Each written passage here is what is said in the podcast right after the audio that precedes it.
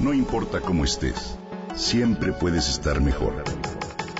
Mejor, mejor. Con Reavivadas.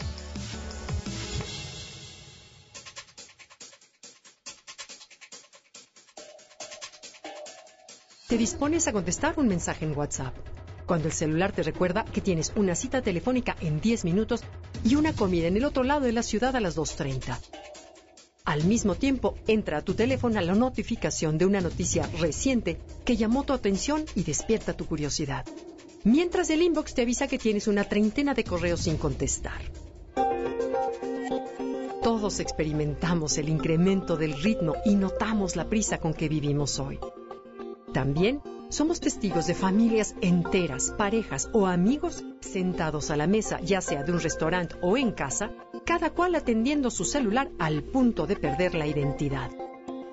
El temor a dejar pasar algo, la velocidad del mundo y nuestra creciente adicción a estar conectados nos ha robado el tiempo de silencio para reflexionar, pensar, relacionarnos y estar con nosotros mismos. Nos hemos vuelto más eficientes, sí, pero a la vez más irritables, más distraídos y menos pacientes. El estilo de vida que hemos creado nos hipnotiza y nos hace creer que tenemos el deber de aprovechar cada minuto del día.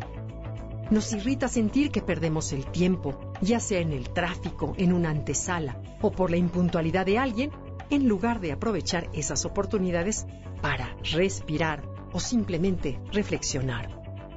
Si no te das el tiempo para estar solo y en silencio, te arriesgas a perder la oportunidad de reponer tu mente.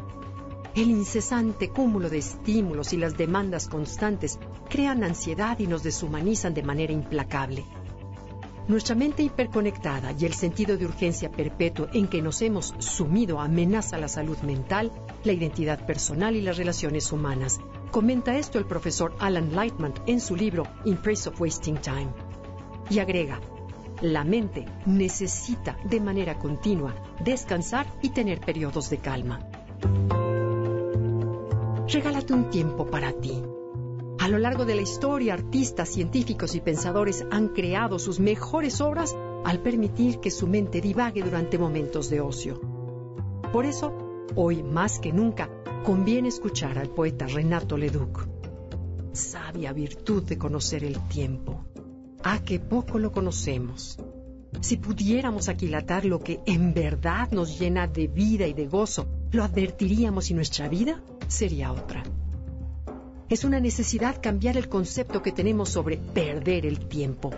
Perderlo no es desperdiciarlo, significa pasarlo sin meta ni horario, desconectados del mundo de las pantallas y conectados con nuestro ser para reinstalar la claridad mental, la creatividad y la calma, así como para darnos privacidad y tiempo de reflexión.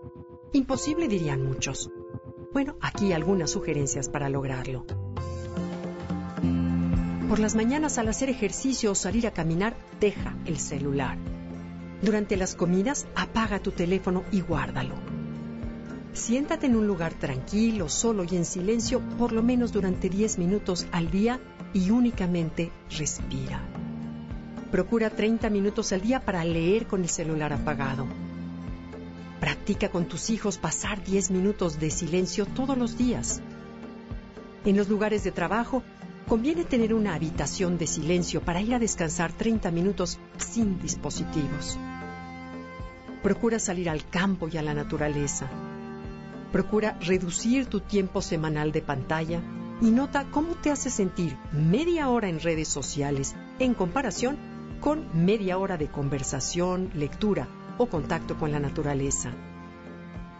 Y como escribe José Emilio Pacheco en su poema El silencio, solo el silencio que da miedo, tan raro, tan escaso se ha vuelto en este mundo que ya nadie se acuerda de cómo suena. Nadie quiere estar consigo mismo un instante.